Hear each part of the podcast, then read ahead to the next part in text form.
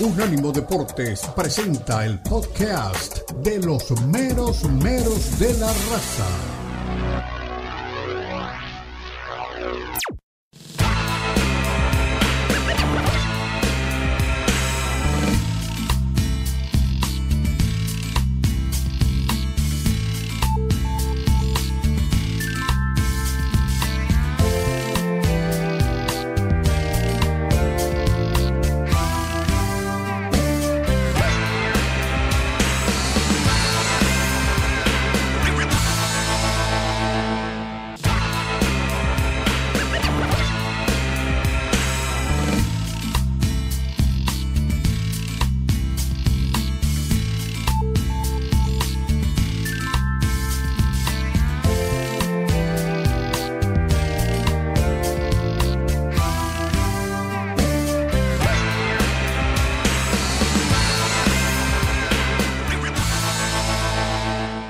Saludarles. Aquí estamos ya para seguir con todos ustedes presentándoles los meros meros de la raza con don Dani Forni en el audio control, don Tomás Colombo en la dirección, don Hugo Carrión, Omar Orlando Salazar, quienes les acompañamos a partir de este instante. Más adelante se sumará don eh, Eduardo Lalo Leal. No está con nosotros, como ya he visto, don eh, eh, Leo Vega, el poeta, porque ya comienza a disfrutar de sus días de descanso, merecido por cierto, después de un trajinar muy intenso.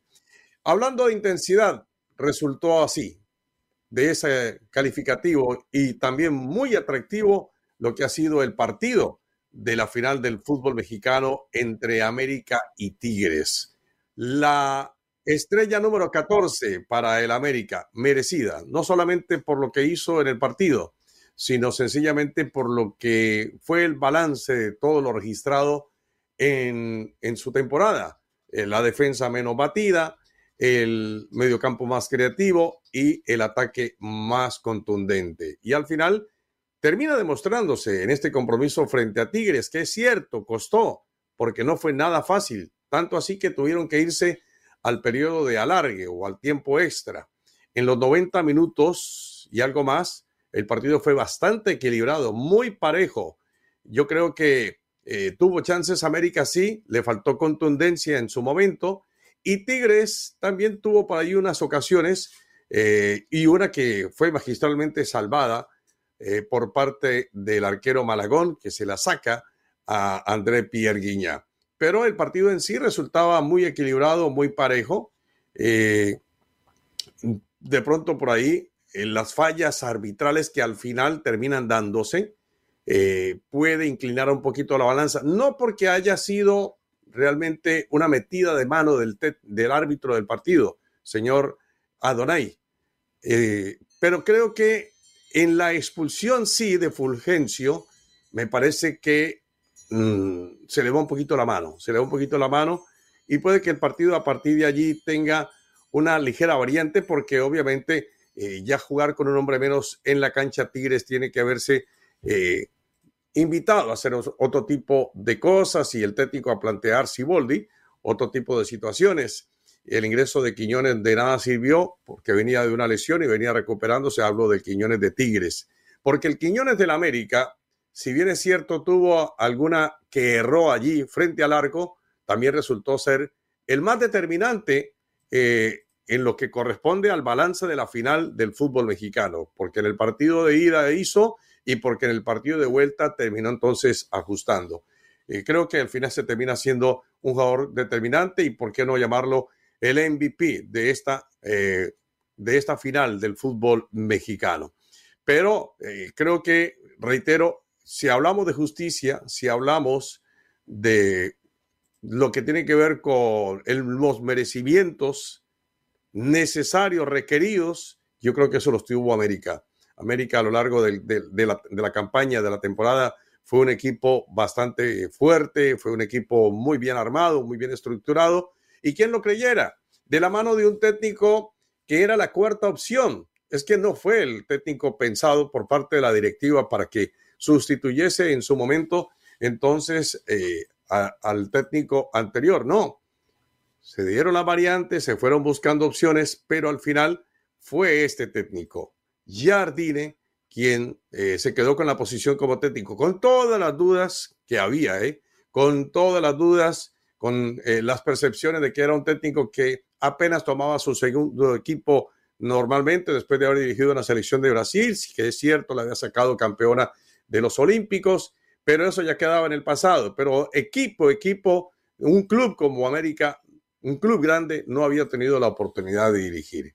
Y sin embargo, con todas las dudas pertinentes que había sobre él, llegó a consolidar un buen equipo y ha sacado un equipo realmente muy importante y lo ha sacado campeón. Don Hugo, ¿qué tal? ¿Cómo le va? El saludo para usted de nuevo y lo que ha visto de esta final del fútbol mexicano. ¿Cómo estás, Omar? Un gusto saludarte. Un, abrazo para toda la gente que nos está viendo ya en esta segunda hora del programa. Bueno, yo creo que América lo gana merecidamente, más allá de, lo que se pueda argumentar, sobre todo el lado de Tigres. A ver, vamos por partes. La roja de Fulgencio es roja, es de manual, no tiene que hacerlo, no tiene que tirar un manotazo, tiene árbitro ahí atrás. Yo ahí sí discrepo, este. Yo ahí sí discrepo, Hugo. Porque, porque para mí, porque para mí pudo haber sido solamente para amarilla. Es más, Creo que termina exagerándola también Quiñones. Me parece que hay algo de teatro de Quiñones. Eso te iba a decir. En ese sentido, creo que yo sigo pensando que pudo ser roja, que el manotazo era para roja, pero si el árbitro hubiera evaluado la jugada con todas las circunstancias, Quiñones tenía que haberse llevado la segunda amarilla también. Él estaba amonestado. Era roja para, para el jugador de Tigres y amarilla para Quiñones, por lo tanto, la segunda amarilla, porque estaba, estaba amonestado Quiñones. ¿no? Luego la otra, bueno, hay que decir de Nahuel, que Nahuel se encargó de ser el gran hombre de la noche, el que le estaba bajando la cortina la América, el que empezaba a impulsar desde lo anímico a Tigres para ganar el título, y él mismo lo derrumbó. A partir de ese momento, ahí le entregaron el trofeo al América, ¿no?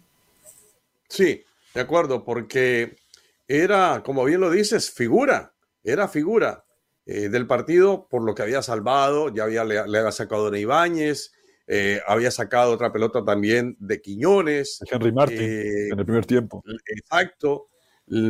Ah, que a propósito también pudo haber sido expulsado, sino que no lo captaron en su momento las cámaras y eso pasó así como por de agache nada más, pero hubo una agresión de parte de Henry Martin que no fue percibida.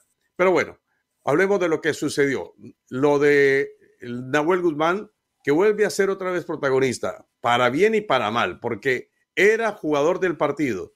Y resulta que después del gol del América, del primer tanto del América, pierde la razón, se vuelve loco y después va y busca totalmente distante de su área al jugador contrario del América y le pega una barrida innecesaria, innecesaria. Ya estaba amonestado y con la doble amarilla pues se va del partido, lo que deja sensiblemente afectado al equipo de Tigres. Entonces, eh, y no es la primera vez que sucede eso con, con Nahuel Guzmán. Vuelve y juega, se manda su, como dicen en México, su Nahuelnada, ¿no? Es que llaman, eh, Hugo. La Nahuelada, ¿no? La Nahuelada. La Nahuelada. una de las suyas, Vamos a dejarlo así. Exactamente. Vamos a escuchar los protagonistas. Tenemos entonces el primero ahí, eh, mi querido Dani, usted me va diciendo quién vamos a tener o lo hacemos después de la pausa para que tengamos un poquito más de claridad al respecto y podemos seguir debatiendo aquí con Hugo y ustedes que van tomando atenta nota y que seguramente nos van a mandar también eh, sus opiniones a través de nuestro WhatsApp. Pero al final de cuentas, y decía Hugo, no sé si alcanzaste a, recibir lo que ese técnico Jardine sorprendió de cierta manera a, a propios y extraños, a los hinchas, a los simpatizantes del América y a quienes no le siguen porque no estaba contemplado que fuera a ser el técnico del América y finalmente lo saca campeón. Sí, además una apuesta que le muestra eh, San Luis, ¿no?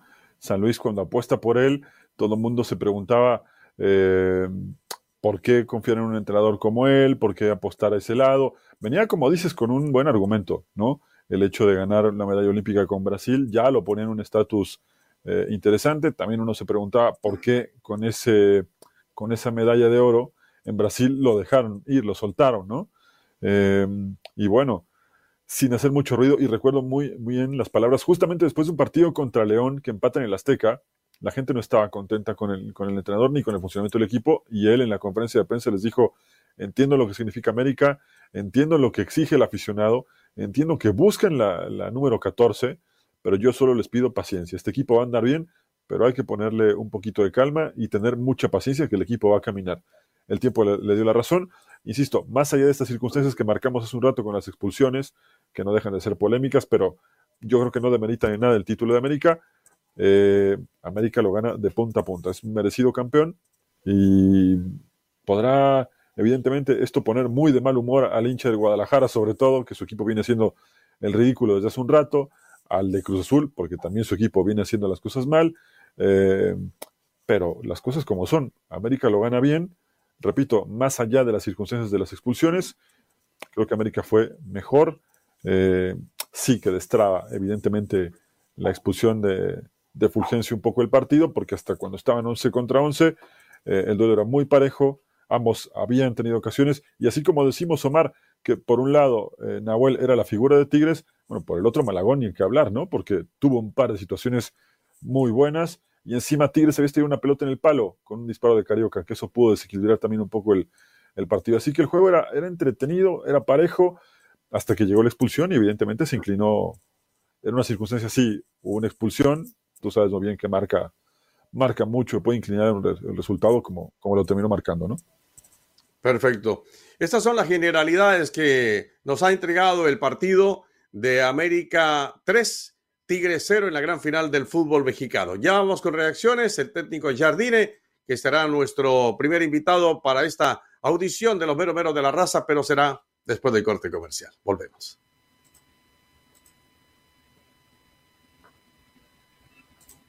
En breve continúan los meros de la raza en Unánimo Deportes.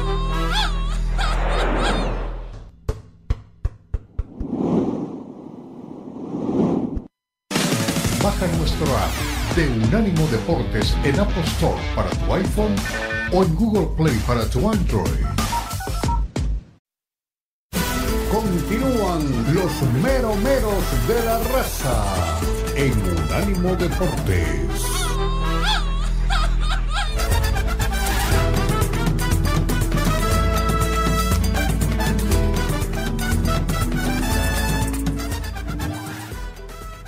América porque su equipo ha sido campeón, la décima cuarta estrella, ya la podrán coser entonces también sus eh, simpatizantes a su playera, a su camiseta o adquirirla seguramente en las tiendas preferidas.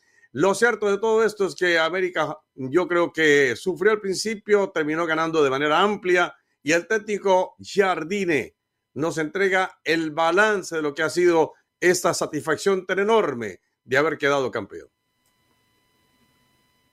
Yo soy así, yo soy muy pasional, yo juego junto, eh, meto todo el corazón en todo lo que hago. Sabemos de la importancia de lo que estamos viviendo aquí.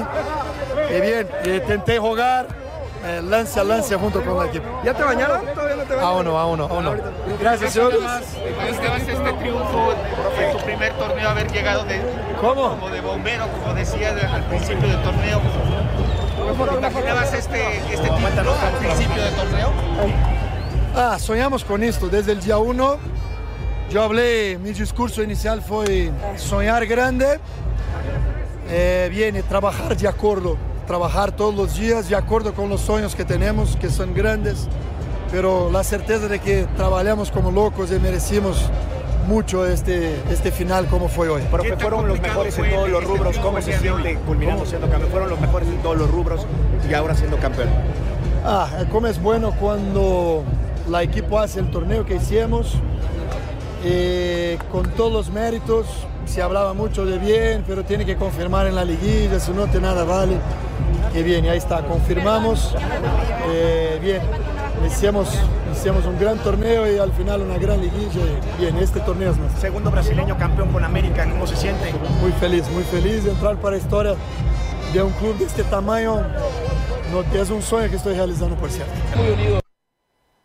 Ahí están las palabras del técnico Jardine en el América de México, que ha resultado campeón y que yo creo que los méritos eh, saltan a la vista. Y tiene razón él, ¿no? Porque siempre se le dijo, sí, ha sido una muy buena campaña, la campaña en el torneo regular, perfecto, maravilloso, unos números extraordinarios, pero eso de nada sirve si no haces una buena liguilla y si no consigues el título del fútbol mexicano. Pues rompió eso, rompió lo que los anteriores técnicos eh, no habían podido hacer. Hablo del Tan Ortiz y hablo de, de Solari.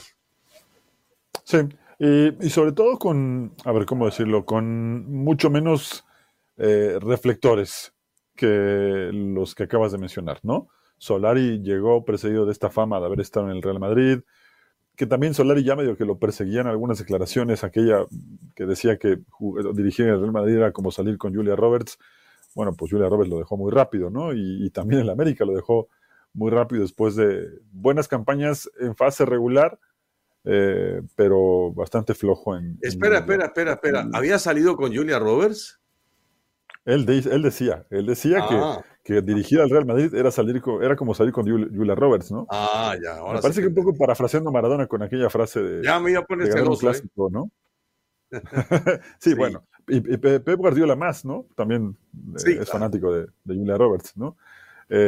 así que con esas declaraciones, con esa fama con la que llegó, se fue por la puerta de atrás. El Tan Ortiz, creo que su equipo en fase regular llegó a jugar incluso mejor que estos dos que acabamos de mencionar y también se fue por la puerta de atrás encima, condenado porque Guadalajara le pasó el trapo en su casa hace exactamente medio año.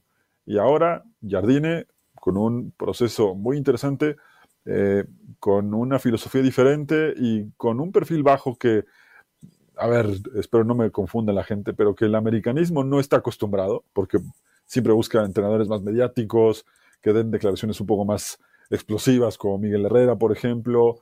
Eh, es un poco parte del americanismo. Y sin embargo, este entrenador que nunca se vio envuelto en ningún tipicante, ni siquiera se enganchó cuando lo provocaron, eh, puntualmente cuando pasó lo del Arcamón, que se quejó un poco del entrenador de América, estuvo concentrado en lo que tenía que hacer, eh, que creo que es así como tienen que funcionar las cosas eh, estaba eh, metido en lo que a él le correspondía, que era el equipo, en entregarle un trofeo a la América que le urgía, porque había visto cómo se empezaron a despegar otros equipos y que hoy lo tiene como un entrenador súper valorado, que seguramente tendrá una mejora sustancial en su contrato y cotizado. Hoy se convierte en un entrenador cotizado, más allá de lo que pase con América en el futuro, pero el proyecto de América como club fue muy atinado con, con Jardine. Más allá, incluso Mar, no sé si coincides conmigo, de que hubiera podido perder la final anoche, creo que ya habían atinado con ese entrenador. Yo creo que sí. Es el tercer entrenador, si mal no estoy, tú me sacarás de dudas y, me dirás si, si es así, que de primeras, de buenas a primeras, se hace campeón con el América. Tercer entrenador en la historia de, la, de las Águilas del América, ¿no? Sí, y el segundo brasilero que, lo hace. Y el segundo Vieira lo logró en su primera oportunidad, bueno, fue, fue bicampeón. El último bicampeonato del América, ¿no? En realidad eh, lo logra este técnico brasilero. El otro fue el Zurdo López, que tú lo conoces muy bien. El Zurdo López. Eh, y ahora lo de Jardine, ¿no? Exacto. Bueno, nuestro siguiente invitado, después de todo lo que ha pasado, es Miguel Layún, porque le pone fin a una carrera brillante. Layún en el fútbol mexicano. ¿Y lo hace de qué manera? Siendo campeón con las Águilas del América. Se retira del campo en el tránsito del partido eh, por disposición técnica, pero la verdad es que lo del Ayun eh, en la final ha sido bueno, en la liguilla ha sido bueno, y creo que mm, encontramos miles de razones para ponderar a Miguel Ayun. Yo empiezo por decir que se superó él a sí mismo porque después de aquello de que todo era culpa del Ayun, él terminó venciendo eh, aquella resistencia que había con, con, el, con el jugador, con Miguel Ayun, y terminó ganándose el corazón, el afecto de la gente, y no solamente eso, la posición como jugador de las Águilas del la América e incluso de la selección. Entonces hablamos de un Layun, yo lo tengo aquí escrito, que se convierte en el primer mexicano en jugar en la Serie A de Italia. Logra ser multicampeón, ídolo y capitán del América antes de irse a Europa. Llega a ser el lateral con más asistencias en el viejo continente. Marca en su debut oficial en la Premier League. Deja huella en el Porto. juega y marca en la UEFA Champions League, le convierte el Real Madrid en la Liga de España. Después disputa dos Copas del Mundo con la selección mexicana, vuelve al fútbol mexicano para ser multicampeón con Rayados y se retira como futbolista profesional, eh, siendo campeón con las Águilas de América. Con semejantes éxitos, ¿cómo no poner de eh, alta relevancia a Miguel Ayunugo? No, desde luego, y además destacando también que eh, a nivel personal tuvo una enfermedad un poco complicada que afortunadamente para él le detectaron a tiempo, ¿no? Cuando estaba en Monterrey, eh, tuvo un tema delicado de salud y, por suerte todo, todo salió bien. Yo ahí es donde vuelvo al tema del americanismo, ¿no? Como un jugador con semejante currículum, con semejante trayectoria, era cuestionado por el americanismo. Cuando se fue, en ese épico final con Cruz Azul, eh, pues él pateó el penal que le da el título, si no me equivoco, ¿no? Y además él fue clave en ese, en ese título para, para América. Eh, después había un, detalle que hay que resaltar también. Jugó en el Championship, jugó en la segunda división con Watford, logra el ascenso, se mantuvo como titular gran parte de ese campeonato eh, del Watford, fue titular en la Premier League, hizo goles, fue importante su paso con, el, con ese Watford Así que un jugador que las vivió de todas. Y además destacando algo, Omar, no es el jugador más técnico, no es el jugador de más clase, pero sí es un claro ejemplo de que el trabajo, la constancia, el no rendirse y el poner lo que hay que poner en determinados momentos de la carrera siempre da ese tipo de recompensas. Exacto. Vamos a escucharlo. Miguel Layuna, aquí en Los Meros Me quedo con todos los momentos. no yo creo que sería injusto para, para mi persona desechar cualquier momento que haya vivido, incluso los malos, porque a final de cuentas los malos también nos van formando y nos van convirtiendo en las personas que somos. Pero en los malos, en, los malos tú estuviste solo, en las victorias vamos todos, pero en esos momentos... No, nunca estuve solo, estuve con mi familia, con mi esposa, con mis hijos, con mis papás, con mis hermanas, con, con mis amigos, con la gente cercana realmente, así es que nunca me sentí solo, siempre supe que tenía gente a mi alrededor. Ahí las palabras de Miguel Layún, hablando del respaldo que también tuvo, por supuesto, de eh, su grupo familiar. Y el respaldo, hablando de respaldos y pasando ya a la directiva, Santiago Baños. Santiago Baños también tuvo respaldo, no solamente para Layún, por supuesto, sino para este técnico que lo eligió al final de, después de cuatro, de cuatro pasaditas. Bueno, este no, este sí, deshojando margaritas al final se queda con el técnico Jardine y Santiago Baños lo tenemos aquí para hablarnos justamente de lo que ha sido este título de las Águilas del la América.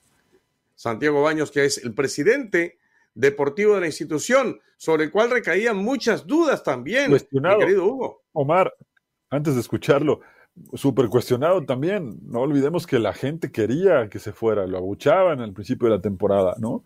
El americanismo es muy exigente. De pronto, un sector medio vamos a decirlo con un poco de respeto, está medio desubicado, ¿no? Porque le han entregado buenos resultados. Mantener un equipo que esté peleando arriba no es fácil, ¿no? Más allá de las circunstancias, más allá de que el fútbol mexicano no es el más competitivo del mundo, pero tiene sus circunstancias jugar en el fútbol mexicano, ¿no? No es sencillo competir con incluso equipos que tienen un presupuesto más amplio ahora como Monterrey y Tigres, ¿no? Esa constancia. La felicidad de Santiago Baños. Eh, sí, esa constancia nada más para cerrar, la envidia a Guadalajara y Cruz Azul, ¿eh? Sí. Bueno, aquí está Santiago Baños. Eh, contento por la gente, por la afición. Eh, se merecen esto y, mucho más. Eh, lo veníamos diciendo que estábamos en, deuda con ellos y hoy afortunadamente se logra este, este, campeonato balanceado. Qué bueno por el club, por el señor Emilio, por la gente que, está así aquí apoyándonos todo, el tiempo y, bueno, qué, qué, buen regalo de Navidad. Santi. ¿Cuál fue la clave de este equipo, Santi? Porque se habían acercado, se habían quedado muy cerca este equipo sí termina logrando. Pues mira, la unión que, deportiva muy sana, eh, y su cuerpo técnico lo supieron manejar a la perfección y hoy, eh, nos, premian con, esto, nosotros estamos muy contentos por la gente, por la afición. La 14 era un paso muy importante que, que teníamos que tomar y hoy afortunadamente ya lo tenemos. Santiago Baños, que fue auxiliar, que ahora ocupa el cargo auxiliar técnico, que fue ahora, ahora es presidente deportivo de la institución de las Águilas del la América. Vamos a hacer la pausa y regresamos con más aquí a los mero mero de la raza.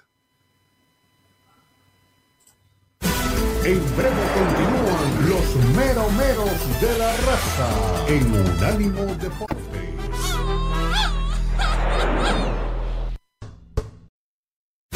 Continúan los mero meros de la raza en Unánimo Deportes.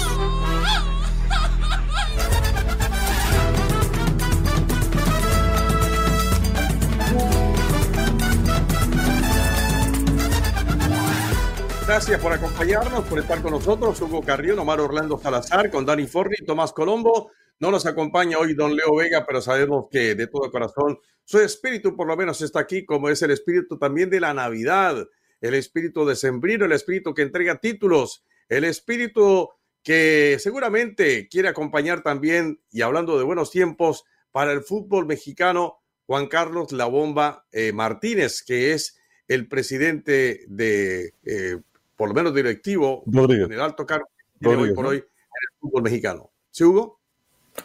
Juan Carlos Rodríguez, ¿no? Juan Carlos Rodríguez, sí, dije Martínez. Juan Carlos Rodríguez.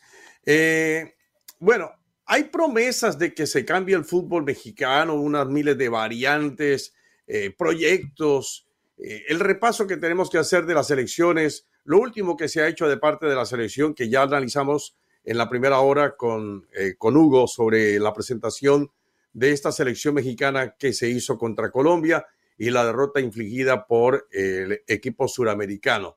Pero más allá de eso, el balance de selecciones, y hablando de la era Rodríguez, eh, ¿qué te parece, Hugo? ¿Cómo la podemos calificar? Si ha sido bueno o regular.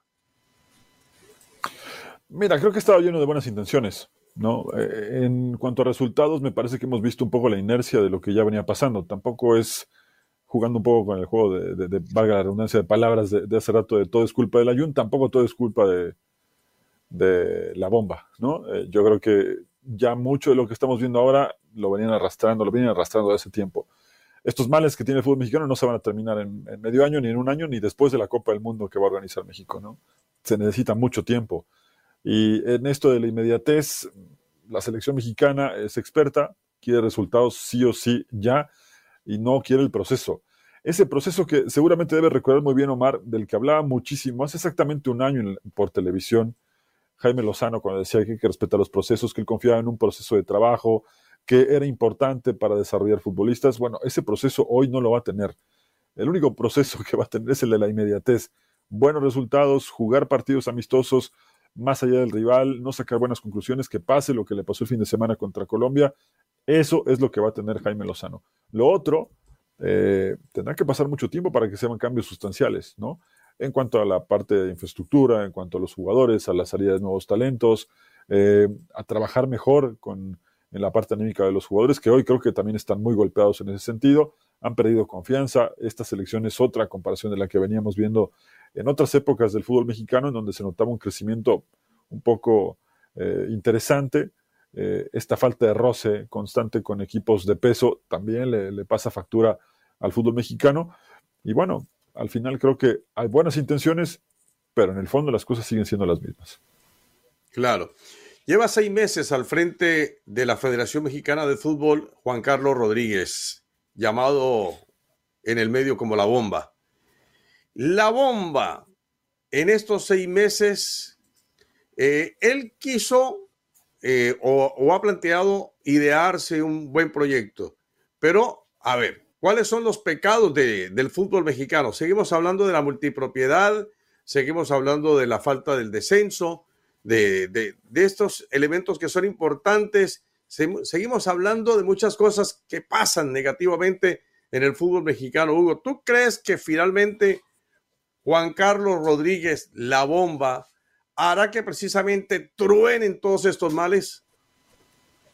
De momento no ha podido, ¿no?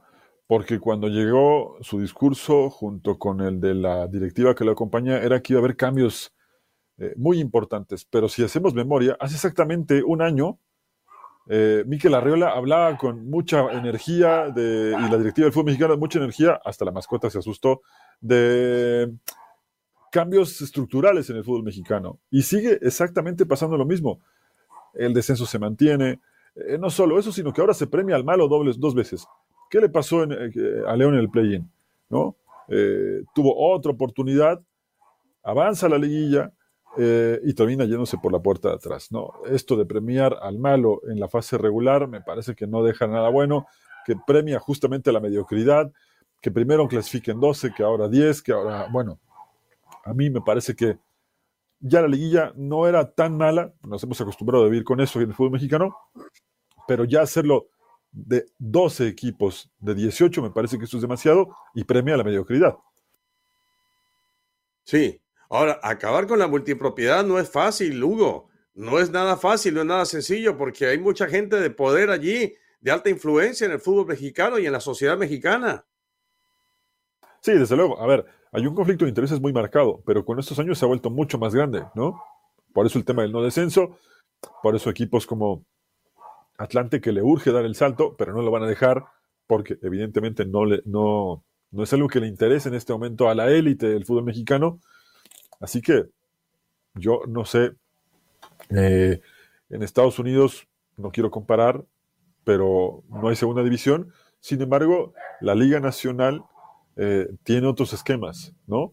Que en su nivel lo hacen competitivo. Acá trabajan para nada y para, ¿no? Porque Atlante podrá presumir que es campeón, que Cancún fue campeón, eh, pero el ascenso no existe, ¿no? Hay estadios buenos que se están perdiendo, equipos que renovaron su estadio y que hoy de plano no, pudieron con eso y tuvieron que desaparecer, ¿no? Como te, hablo de un equipo histórico, el, Zacatepec, que tiene mucha historia en el fútbol mexicano, lleva, es cierto, muchos años en el ascenso eh, y quedó condenado por esto, porque además lo hicieron renovar su estadio para que al año siguiente le dijeran, qué bonito te quedó, pero no te va a servir de nada porque no va a haber ascenso en los próximos cinco o seis años. Claro. Dicho esto, entonces, mi querido Hugo, en estos seis meses, ¿Cómo evaluamos la administración de Juan Carlos Rodríguez? ¿Bueno, malo o regular? Pues mira, yo te diría que bueno desde la parte de las intenciones, ¿no? Siempre tener buenas intenciones es algo para destacarlo, pero de ahí a que cambie la estructura del fútbol mexicano de un día para otro, insisto en lo que te decía un ratito, yo lo veo realmente muy, muy complicado. Yo lo dejaría en bueno, eh, tiene buenas intenciones, eh, es alguien muy trabajador, eh, pero bueno, veremos este gran reto que también para él es el fútbol mexicano, cómo lo solventa. ¿no? En medio año, insisto, viene arrastrando muchas cosas del pasado. Algunas de ellas creo que en sus manos pudo haberlas cambiado, pero los intereses eh, del fútbol mexicano son demasiado grandes como para poder cambiarlos de un, de un trapazo. ¿no? Yo creo que hay, unas, hay cosas que lo citaste muy bien, ¿no? entre ellas la, los intereses que se generan a través de la multipropiedad, de, lo involucrados que están los equipos con sus inversiones, que no quieren perder nada. Pero bueno, creo que algunas de esas pudieron, pudieron cambiar y decidieron, como suele decirse, meter la, la basura debajo de la alfombra, ¿no? Claro. Ahora, ¿será posible reducir el número de extranjeros en el fútbol mexicano, Hugo? Eso es lo que te iba a decir. Una de esas razones, de esas situaciones que pudo haber modificado pero de entrada, para dar un golpe verdadero de efecto, eh, era eso, por lo menos reducir un poco el tema de los extranjeros, ¿no? Eh, no solo eso, sino que además eh, se acaba con esta regla, que por cierto Ricardo Ferretti, hoy panelista de televisión, no le gustaba para nada, el famoso jugador del 2011, ¿no? Que de alguna manera había sacado buenos resultados, le había funcionado al fútbol mexicano, los obligaba a tener un jugador joven. Ahora, por otro lado, si me preguntas, 20, 20 años para un jugador de primera división, ya como se vive ahora el fútbol, me parece que es demasiado grande, ¿no?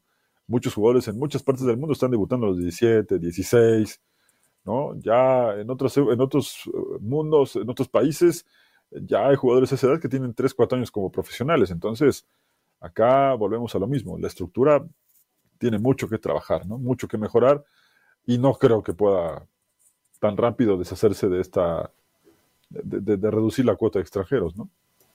Mm. ¿Cuánto tiempo se le puede dar a Juan Carlos Rodríguez la bomba para modificar, para que cambie eh, todas estas cosas que estamos hablando negativamente del fútbol mexicano?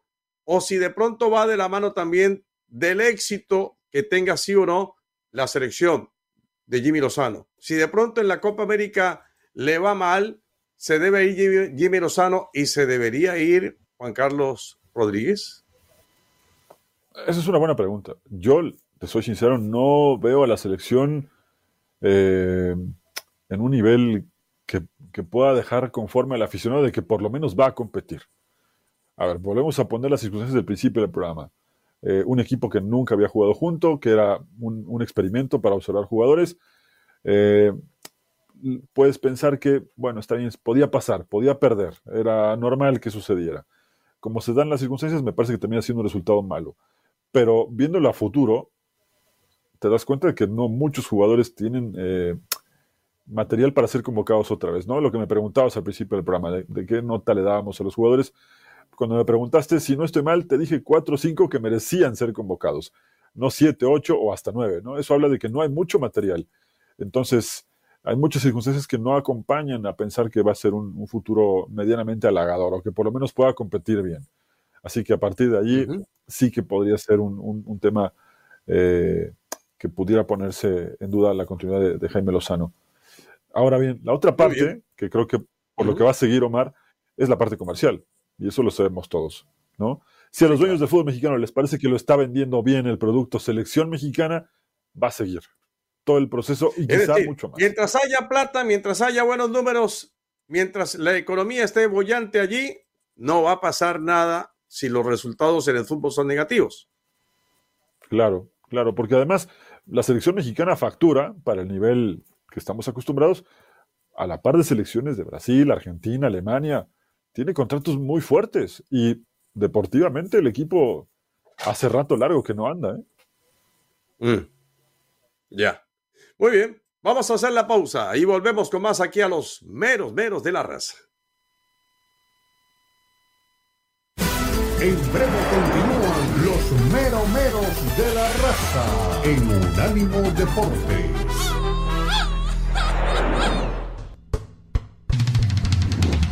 Visítanos en nuestra página de internet unánimodeportes.com.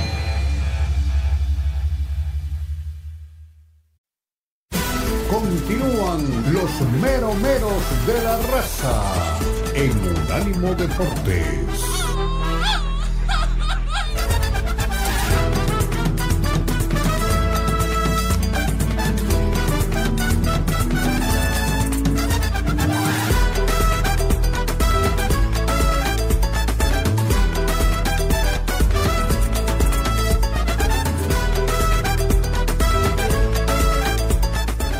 La América está entonces en la información muy presente por aquello de su título número 14 en el fútbol mexicano. De eso no nos hemos olvidado, ya hemos hablado un buen tramo, ya hemos también hecho un recorrido muy temprano por lo que ha sido el partido de la selección mexicana contra Colombia y también la eliminación de León en eh, el Mundial de Clubes, que a propósito, pues sacó a su técnico, así ipso facto, terminó el partido y hasta luego.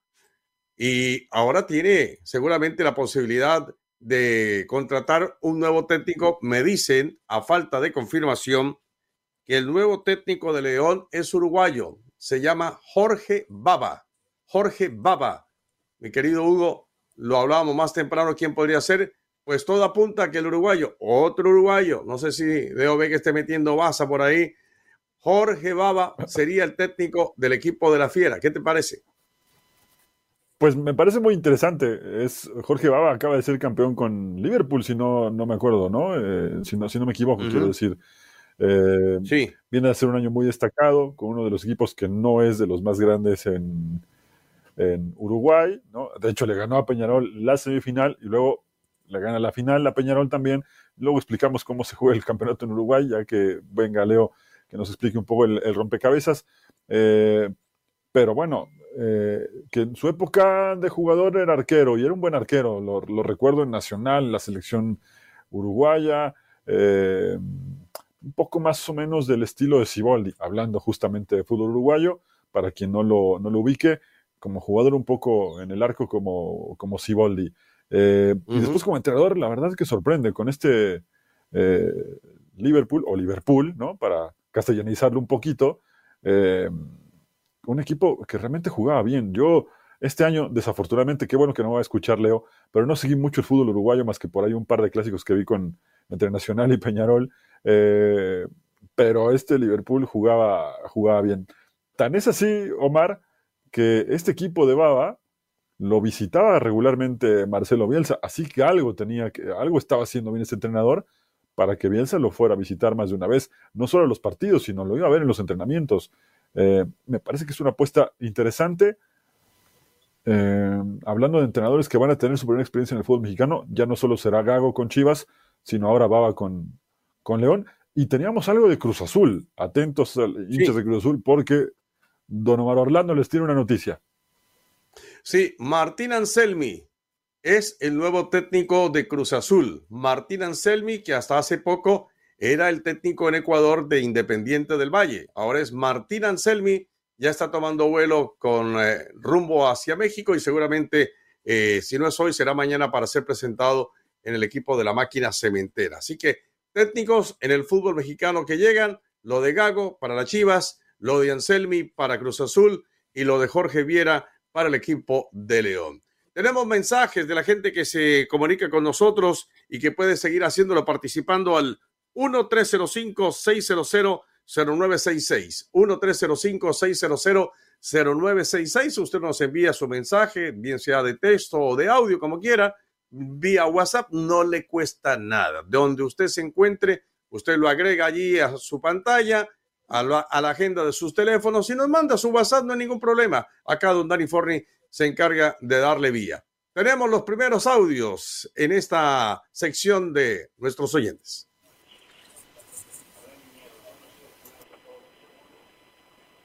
¿El primero?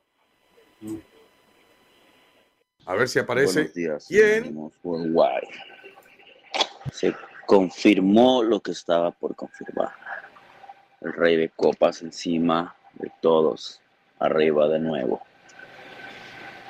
Ganamos, esa final la merecíamos. Cabecita tenía que haber entrado desde el primer tiempo antes que Valdés. Valdés se comió cinco goles entre el partido de ida y de la vuelta. Pero bueno, está en el pasado y se ganó el campeonato. Rey de copas. Felicidades a todos mis americanistas en la Nación Americana y en México. Rey de copas, señores, arriba, arriba. 1-4, 14. Bueno, con ese ánimo, igual no sé si estaba tan contento, ¿eh?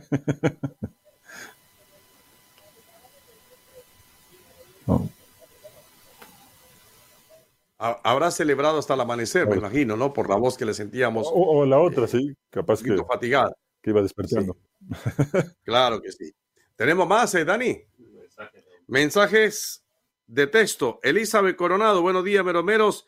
Ganaron mis poderosísimas águilas. Saludo a toda la radioaudiencia. Gracias, Elizabeth Coronado, por estar con nosotros.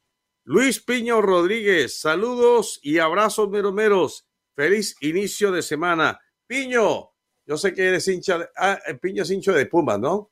Piño es hincha de Pumas. Eh, de Pumas todavía no hay mayor número de, información. Ya sabemos que está el técnico sustituto, que, fue el auxiliar del Turco Mohamed, pero de nuevos jugadores todavía eh, apenas se está moviendo el mercado. Sí. Y, y Participa llamando al 305-600-0966, Hugo. Ahora que lo mencionas, eh, Omar, eh, y esperamos no mensajes, por supuesto, eh, Pumas es un equipo que ya también empieza a sentir esa presión, ¿eh? 12 años sin títulos, ya es algo que tiene que trabajar la directiva, ¿eh? Un ratito ya sin, sin ser campeones. Entonces, ya fue campeón Cruz Azul, Chivas empezó con esta seguidilla de los equipos grandes, América ya levantó dos títulos en ese lapso, el cuarto grande se supone que es Pumas, si no aparece, Monterrey y Tigres le han tomado un poco la mano en ese lugar de títulos. Toluca también ya tiene más títulos, así que algo tiene que hacer Pumas porque también ha ido relegando su, su chapa ganadora, ¿no? Claro. De Siboldi, ¿qué decimos? ¿Va a seguir? Tiene, me imagino, prolongación de contrato, ¿no? Yo creo que sí, ¿no? También pensar que, que pueda irse por este resultado mm, sería injusto, ¿no? Eh, él llegó para apagar el fuego y lo hizo con creces. Le dio un título, el más increíble de la historia que pudo ganar Tigres y el más increíble de la historia que pudo perder Guadalajara. ¿No? Más allá de esas circunstancias, consiguió el objetivo y merece estar. Meter al equipo otra vez en la final no, no es fácil. Sí creo que hay un punto que tiene que analizar Tigres y es algo que también vale la pena tocar, Omar, antes de irnos a la pausa. Ayer muchos jugadores, sobre todo los más veteranos, ya se les notaba físicamente muy cansados cuando todavía ni siquiera llegábamos a la media hora del segundo tiempo. Sí. Bueno. Ya seguramente también sobre los eh, jugadores que están un poquito pasaditos, ya seguramente habrá algún momento en que van a decir, eh, ya van de salida por su cuenta propia o porque los directivos estimen lo contrario. Nosotros vamos a hacer la pausa y regresamos enseguida con más de los meros meros de la raza. En breve continuamos. Este fue el podcast de los meros meros de la raza, una producción de Unánimo Deportes.